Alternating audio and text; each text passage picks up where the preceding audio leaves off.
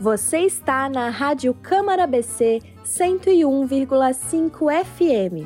Começa agora o Farol Criativo, seu programa semanal da economia criativa. De tudo um pouco sobre o universo da cultura e criatividade na cena de Balneário Camboriú.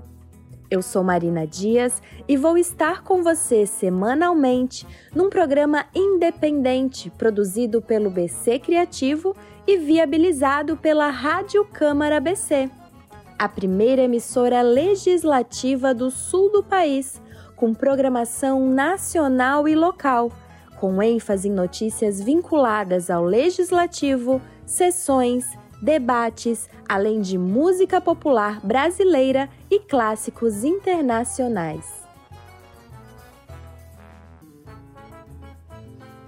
O farol criativo de hoje recebe Manuela Dutra de Souza, mais conhecida como Ela Manu, Manuela, que é cantora e compositora.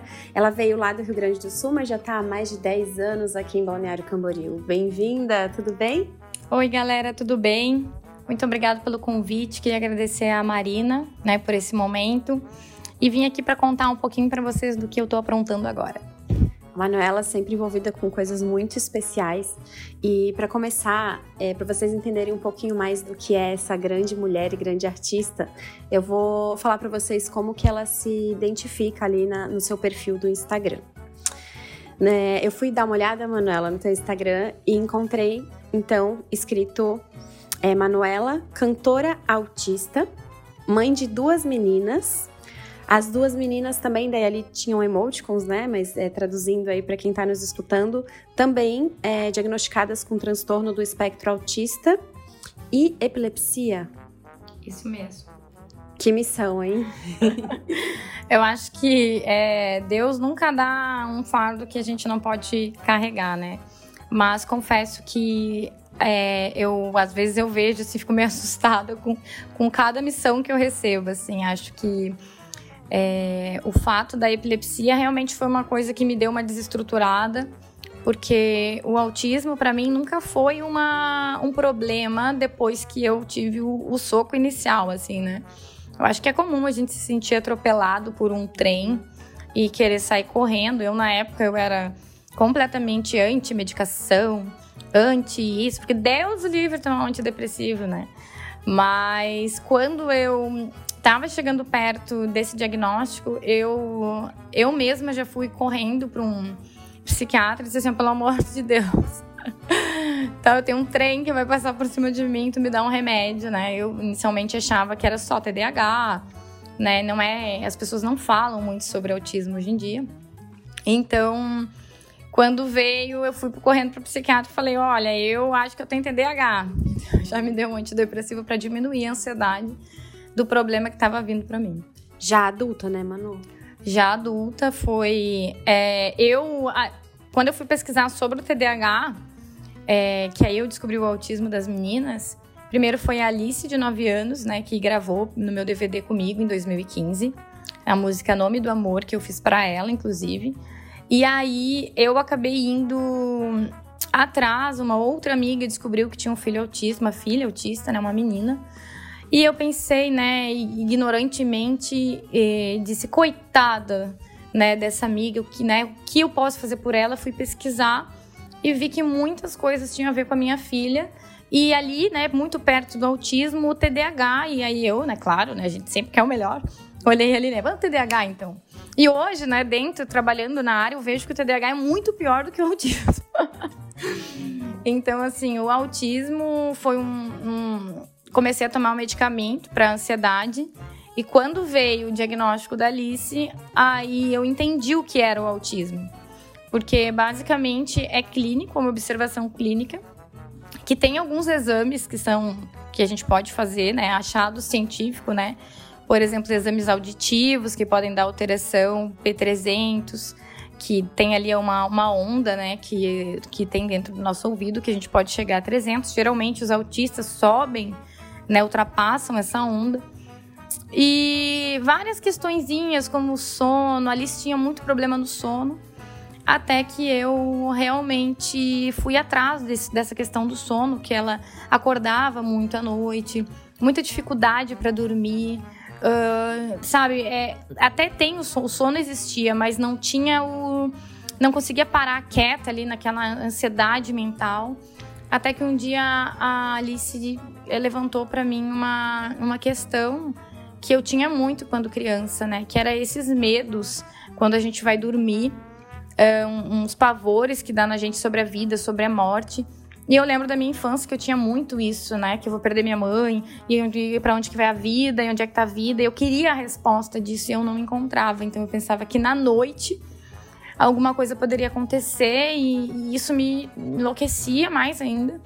E aí eu virava, virava e da cama até que o médico me disse que era autismo. E aí eu entendi que era o autismo de fato, e eu olhei para mim, olhei para ele no mesmo dia e disse assim: "Se tu acha que é, se essa aqui tu acha que é autista, então a outra também é".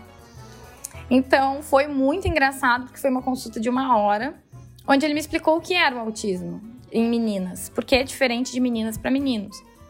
E aí eu olhei e aquilo me deu um soco assim. Daí eu falei: "Tá, então eu posso, a outra pode ser autista também?" Pode. E eu digo Jesus, né? Daí na outra consulta eu levei Olivia também. E a terceira pergunta que eu fiz foi: da onde vem o autismo? então, assim, é, é, me falou que era tem uma hereditariedade muito grande. Né? Sim. É, tu falou ali do teu trabalho, esse disco, né? Onde tinha uma música que, a, é, que tu fez para tua filha, né? Eu te conheci nessa época, eu assisti a gravação desse DVD, fiquei encantada. E como eu apresentei aqui no início, né, a Manu, ela é cantora, compositora, estudou também no Conservatório de Música, né, premiadas e tudo mais. Eu tava pesquisando a, sobre a trajetória dela. E aí, é, no meio dessa trajetória foi onde tu descobriu tudo isso, né? E eu acho muito bonito o que tu falou, Manu, de que o diagnóstico, ele foi um alívio, né? Não foi um não piorou a vida depois que, que iniciou, porque muitos pais às vezes até desconfiam dos seus filhos, mas têm o medo de receber o diagnóstico, achando que aquilo vai piorar, mas não, né? É importante saber para poder tratar e para ter uma melhor qualidade de vida, né? Eu acho que eu pude amar muito mais as minhas filhas depois de ter o diagnóstico delas, porque antes eu queria ser que elas fossem socialmente aceitas né? Então elas chegavam nos lugares, elas subiam, não paravam quietas, iam no restaurante, não paravam quietas. A gente não tinha sossego com elas. Então, é o tempo todo querem é, fazer só o que elas querem, na hora que elas querem. Elas são donas da, da verdade. E a gente fica sambando naquele samba doido e a gente não quer isso, né? Então, é, eu não conseguia entender por que elas eram assim. Mas eu não via nenhum problema nelas. E eu olhava e dizia assim: meu Deus do céu, né? Alice não tá com esse problema do sono, até hoje dorme no meu quarto, ela e a Olivia. Então, por que, que ela não fica no quarto? Eram várias questões. Por que, que não come isso? Por que, que não come aquilo? Alice tinha muitas náuseas, né, em questões de alimentares. Ela não come é, leite condensado, pudim. Ela tem alguma uma coisa chata com texturas, assim, né?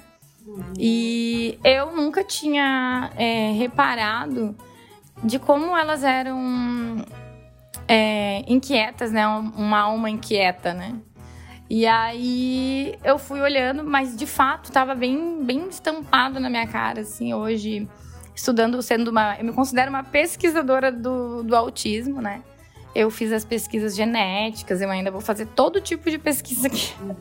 que todo tipo de sangue que me dê alguma resposta, mas muito mais por conhecimento científico. E aí a terceira pergunta foi de onde vem o autismo e ele disse que era hereditário e que ou eu teria ficado com dois autistas, que seria muito azar. Não, brincadeira.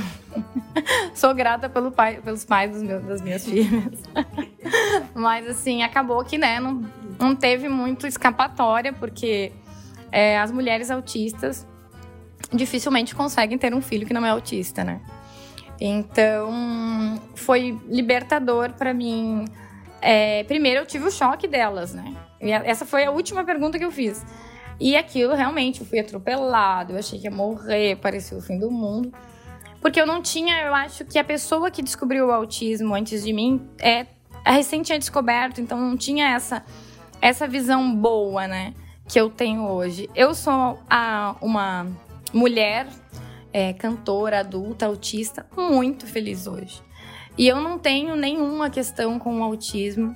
Eu acho que a deficiência que eles colocam como autismo, hoje em dia eu vejo que sim, que tem sim essa questão e eu me enquadro dentro dessa deficiência. E eu não vejo problema nisso. Eu não quero ser normal, porque não tem ninguém normal. Né? As pessoas adoram pregar, ah, não, fulaninho é autista e o outro é normal. Né? As pessoas ficam apavoradas quando a gente fala que é autista. Então eu adoro sair na rua e falar assim: não, as minhas filhas são autistas e eu também. As pessoas nos olham assim como se a gente fosse ET, sabe? E eu digo, é, viu? A gente não bate a cabeça, a gente não grita. Então, assim, vira uma coisa leve e agradável. Eu acho que eu consegui, né, rapidamente transcender aquele, aquele medo do, do que vem, né? E ajudar as minhas filhas lindamente, porque elas tinham muitas questões de desorganização. É, elas chegam em casa, brinquedo para tudo que era lado, era uma, uma bagunça a nossa vida. Aí as terapias é, basicamente trabalham com jogos de concentração, né? Aprende a esperar, né? Ó, para pegar um brinquedo, a gente guarda outro. E a, isso é trabalhado em terapia, então eu comecei a gostar desse sistema e eu comecei a gostar de pessoas autistas. E acaba que só parece que eu só ando com pessoa autista agora, não sei o que tá acontecendo. não sei, não sei. Marina, o que que acontece? e hoje tu trabalha também, né, com os autistas. É, a Manu te, tava com esse trabalho todo como cantora e de repente deu uma parada nisso por conta, né, de tudo que ela estava descobrindo, vivendo e até muita coisa dentro do trabalho dela começou a fazer sentido. Depois eu quero que tu fale também um uhum. pouco sobre isso. Mas como que é agora o teu trabalho com o autismo, esse trabalho que tu vem realizando? Na verdade, assim, Marina, eu parei de cantar há uns anos atrás, depois do DVD, quando, gente, quando nos conhecemos em 2016, eu casei e fui para o Rio. E eu não consegui mais cantar, foi quando eu engravidei do Olivia, porque eu não é, conseguia ver, uh, eu não conseguia mais, a exposição começou a me incomodar. Eu fazia um show autoral e eu tinha sucesso, tinha retorno do, das pessoas, eu me sentia é, numa energia de todo mundo sentindo ali que eu sentia naquelas músicas, que meu trabalho ele é todo autobiográfico, né? Eu não invento canções, eu trabalho com sensações mesmo e com histórias reais, então assim, se os meus ex escutassem melhor essas músicas, eles saberiam, né, pra quem foi. Brin... Brincadeiras à parte, eu sou casada, meu amor, esquece esse passado, esquece esse disco, Gustavo. então, assim, eu Hoje eu parei de compor, inclusive, para não comprometer mais a minha imagem. Não, brincadeira, né? Na verdade, foi uma crise que eu tive sensorial, hoje eu sei o nome. Que eu estava é, esgotada. Eu fiz o CD em 2015, que foi o primeiro projeto que eu aprovei na LIC, de Balneário Camboriú. E o DVD foi no, na sequência. Eu aprovei o DVD em 2016, então foi uma coisa atrás da outra. E eu não sei fazer é, projetos é, meia-boca, né? Eu, quando eu faço alguma coisa, eu vou até o fim. Hoje eu sei que o nome disso é autismo, hiperfoco. Então eu mergulho naquilo e eu vou para roubar, matar e destruir, né? Então eu fiquei muito ligada, tanto que eu adoro, eu olho com orgulho, eu tenho muito orgulho desse, desse disco, desse projeto. Até porque é, fala dos meus sentimentos, eu tive que aprender a separar também e ver como um, um, trabalho, porque eu só queria ser cantora e não queria receber, não queria nada. Então as pessoas me, me faziam. Eu queria ser poeta, sabe? Já ouviu falar? Elis Regina, ficar nos bares da boemia, ah, compondo. Mas, né, enfim, comecei a ter um filho atrás do outro, aí acabou aqui. e aí, assim, tive essa crise sensorial de exposição, eu não queria que as pessoas me, me... Aí eu comecei a sair na rua aqui em Balneário, que é pequeno, né? As pessoas me encontravam no mercado, ai, Manu, adorei aquele dia. E eu tô descabelada, meu Deus, que vergonha dos meus cabelos, vontade de arrancar minha cabeça. Então eu comecei a ficar meio bicho do mato, não sabia o motivo. E meu marido também falava, meu Deus, volta a cantar, volta a cantar, não conseguia me expor, né? Eu tinha, eu tinha que que ser perfeita e eu não conseguia alcançar a perfeição ainda, né? Até desistir. Mas nessa época eu tinha muito essa nunca tava bom, né? Então era muito exaustivo para mim, porque no CD foi. Eu tive. É, disco a gente sabe que a gente abandona, porque nunca vai ficar perfeito. E o DVD também chegou uma hora que eu abandonei. Eu disse assim, né? Depois, né, na, na mixagem, né? Quando vai ajustando os volumes, os instrumentos. E foi um DVD ao vivo, com 16 músicos no palco. Foi muito trabalhoso. E, e eu, né, nessa função, e graças a Deus agradeço ao Márcio, que era meu produtor na época, que conseguiu me botar embaixo da asa dele e resolver a vida, né? E, e resolvia toda a burocracia e ele me, me, às vezes me enfiava numa sala. É, o Márcio, ele foi um terapeuta para mim ali também, porque ele sabia quando eu estava esgotada é, sensorialmente de, de pessoas. Não é que eu não gosto das pessoas, é que eu preciso me recuperar né? de alguns eventos, de alguns ambientes. E quando a demanda é muito alta, eu saturo emocionalmente, eu preciso de uns, de uns minutos para mim voltar ao normal e respirar. E ele sabia fazer isso muito bem. Porém, foi dois anos seguidos, eu fiquei exausta. E aí, uh, engravidei do Olivia, tive várias complicações na gestação. E aí, eu não sabia. A Olivia tinha muitos espasmos quando dormia, ali quando ela fez um ano e meio né? Eu não sabia o que era, ficava né, super preocupada e tal. Até que um dia, é, agora depois do diagnóstico de autismo, eu, eu comecei a, a ver que aumentou né, a frequência e ela começou a ter. Ela teve três crises convulsivas. Na verdade, é uma, eu comecei a trabalhar na área depois que eu descobri o autismo da Alice o, e da Olivia. E consequentemente, eu mesma comecei a fazer terapia, tomar medicamentos para diminuir a minha ansiedade, né? Porque todo problema com que a gente tem, até sendo autista, é muita ansiedade, é um nível muito grande de estresse. E eu só me sentia bem dentro da clínica que elas faziam terapia.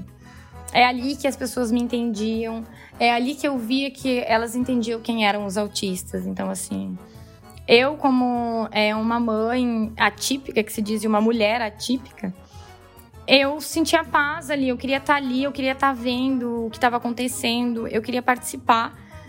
E, de certa forma, eu tinha um recurso que era música, né? Então, eu senti né, a vontade de fazer isso com as crianças. Então, eu me encontrei de uma forma nesse projeto é, inicialmente, eu, eu, muita gente duvidou, assim, de que eu fosse conseguir.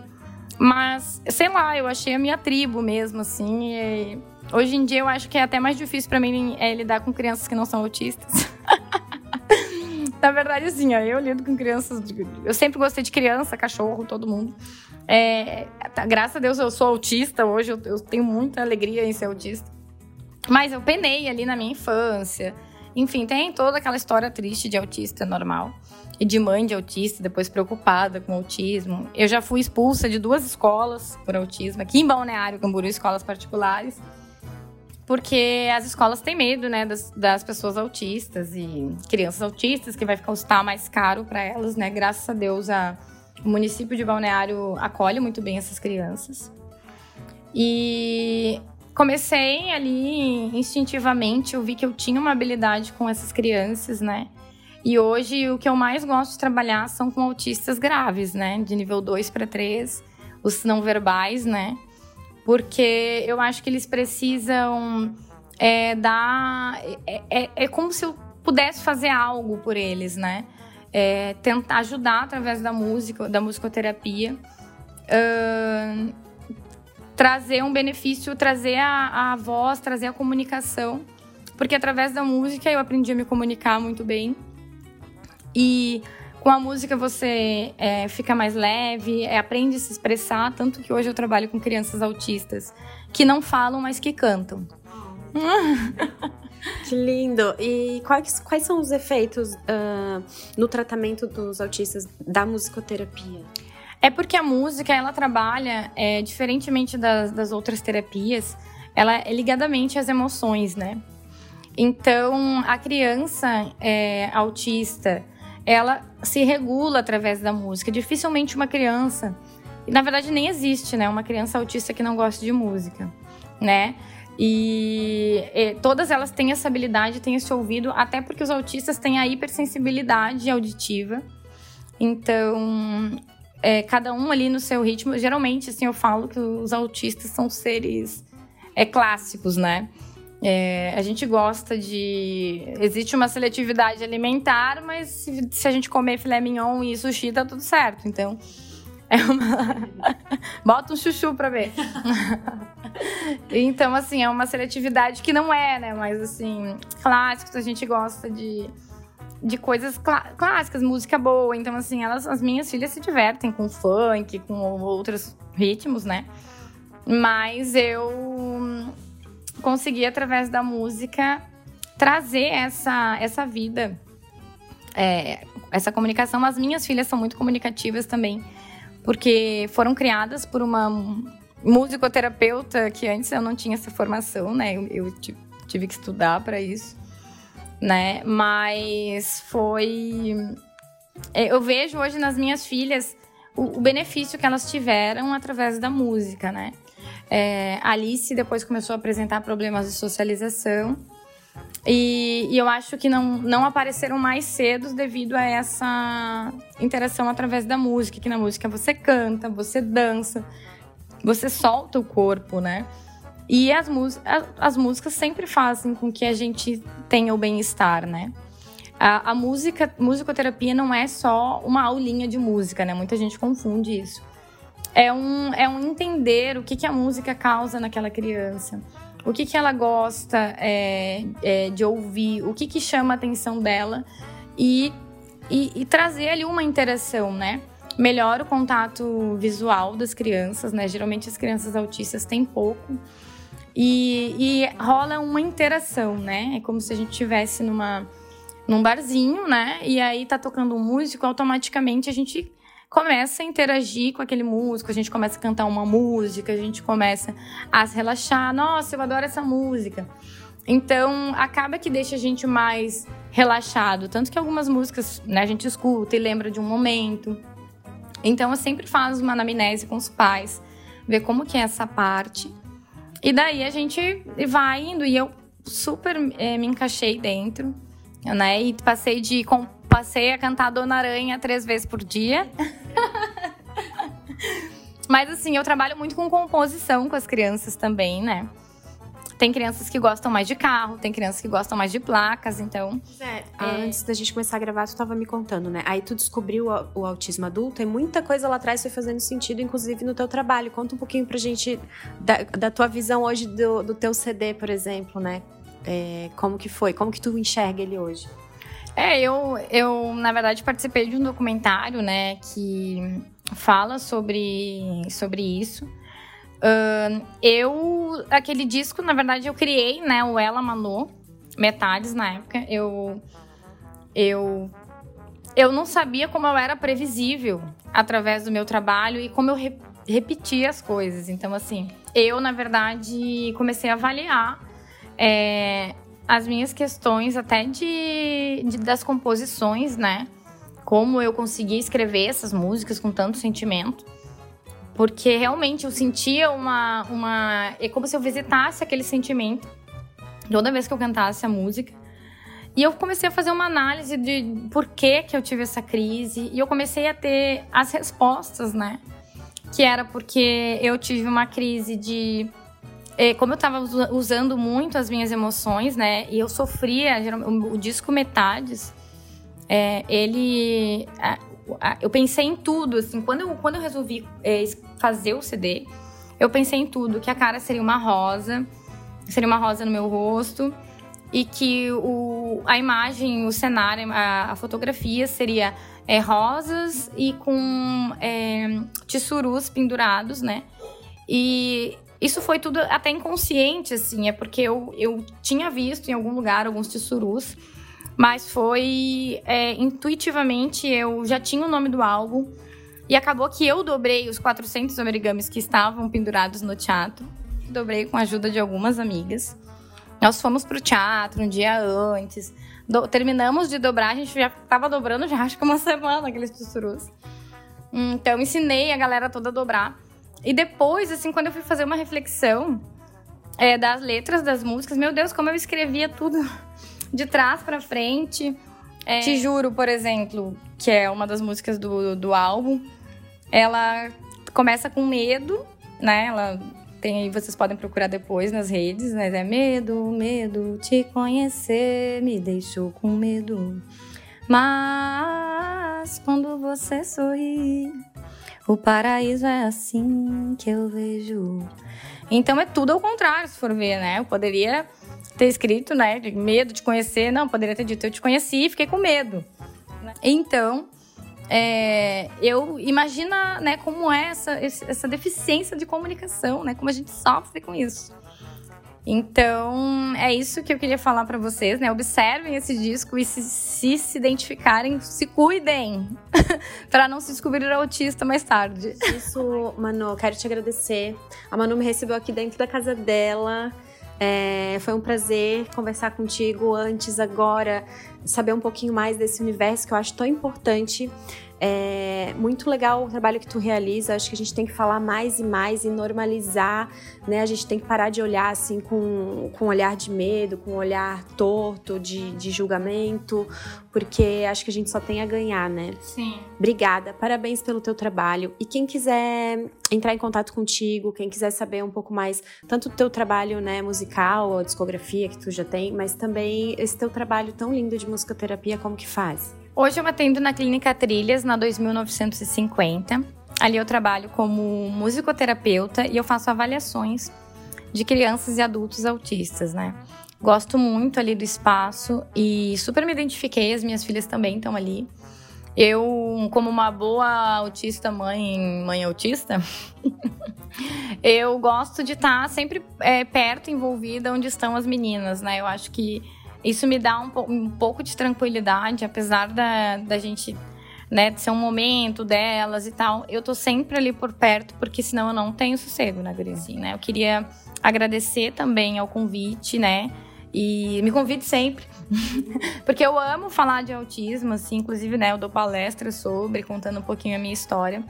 Eu acho que o mundo precisa saber que não é tão ruim saber quem a gente é, né? Eu acho que a depressão da minha vida toda foi de não saber quem eu era e não saber por que eu sofria, não saber por que eu não dormia, não saber por que, que, eu, que eu tava sempre de castigo quando eu era criança, de, de não saber, de, de ser diferente sem ser diferente. eu não me sentia diferente, né? Eu, eu achava os outros diferentes.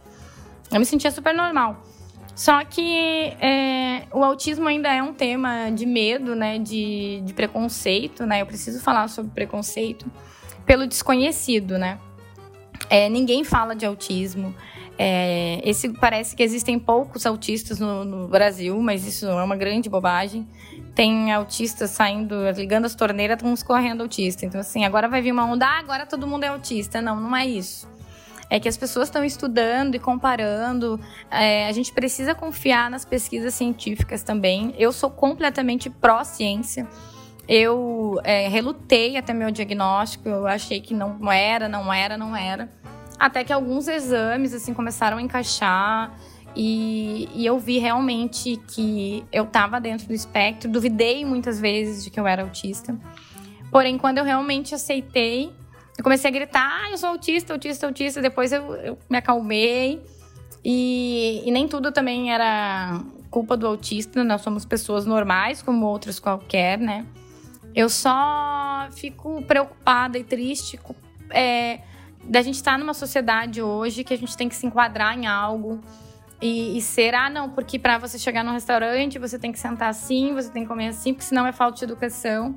É, gostaria de pedir né, para as pessoas que olhem com mais amor para essas crianças que estão nos espaços públicos, que não param quietas, que estão ansiosas, que estão girando que estão é, em movimento, é, para elas isso é uma forma de liberar energia, liberar atenção.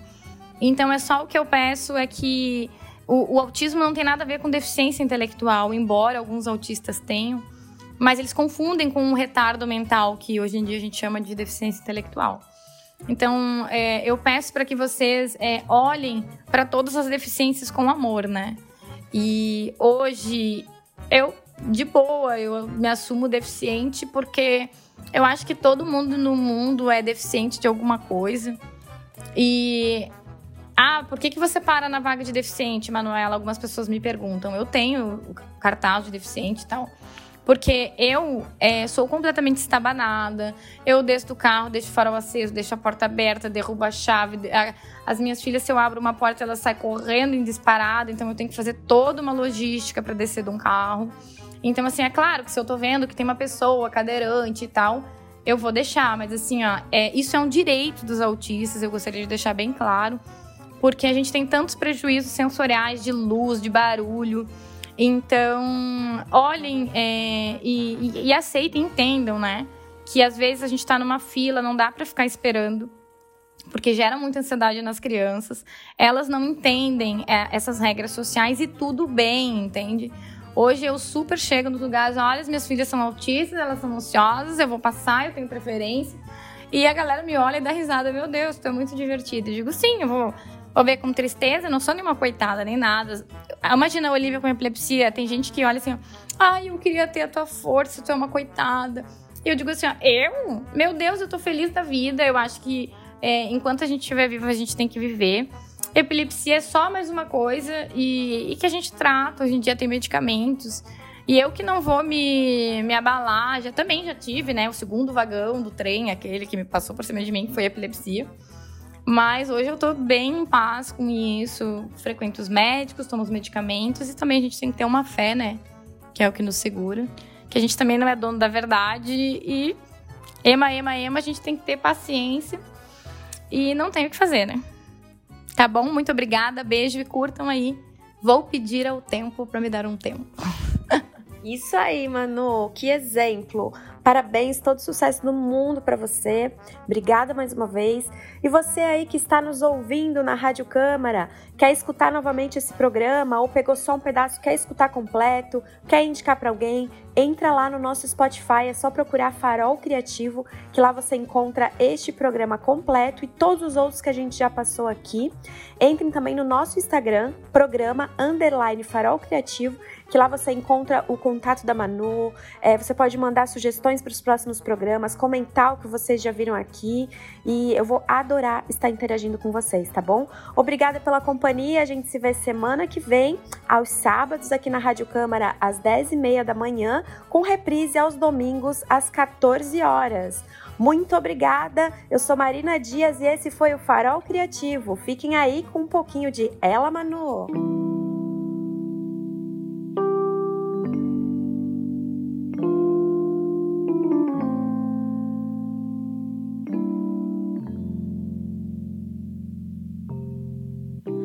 Pedir ao tempo pra me dar um tempo, eu quero te esquecer.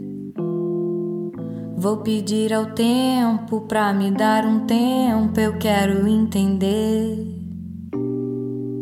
Vou pedir ao tempo pra ocupar meu tempo, eu quero te esquecer.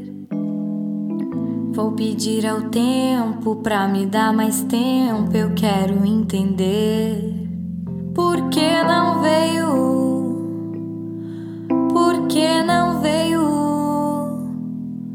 Todos querem saber por que você não veio.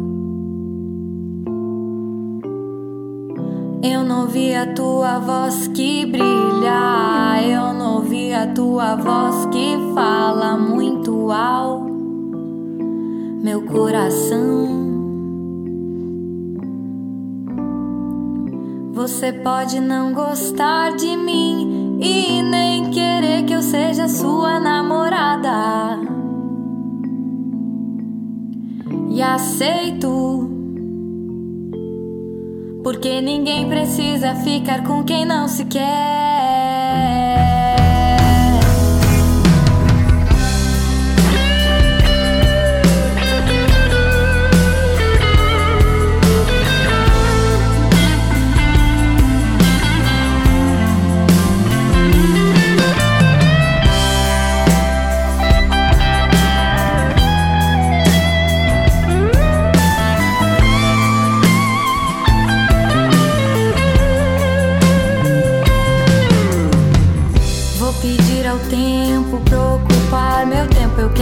Esquecer. Vou pedir ao tempo pra me dar um tempo, eu quero entender. Vou pedir ao tempo pra ocupar meu tempo, eu quero te esquecer. Vou pedir ao tempo pra me dar mais tempo, eu quero entender.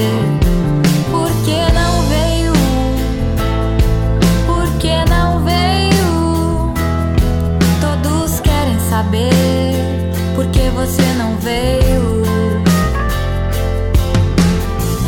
Eu não vi a tua voz que brilha, eu não vi a tua voz que fala muito alto. Meu coração. Você pode não gostar de mim e nem querer que eu seja sua namorada.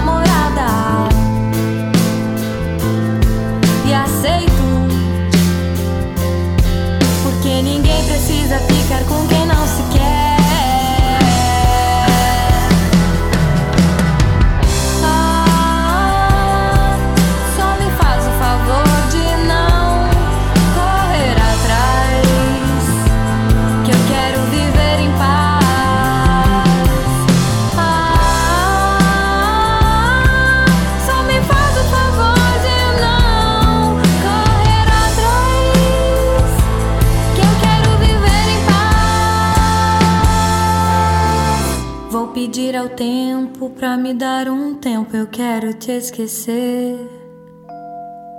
Vou pedir ao tempo pra ocupar meu tempo, eu quero te esquecer. Você ouviu Farol Criativo, programa semanal aos sábados às 10h30, com reprise nos domingos às 14 horas. Caso desejar ouvir este e outros episódios, você encontra no Spotify Farol Criativo. Siga-nos nas redes sociais, Instagram e Facebook.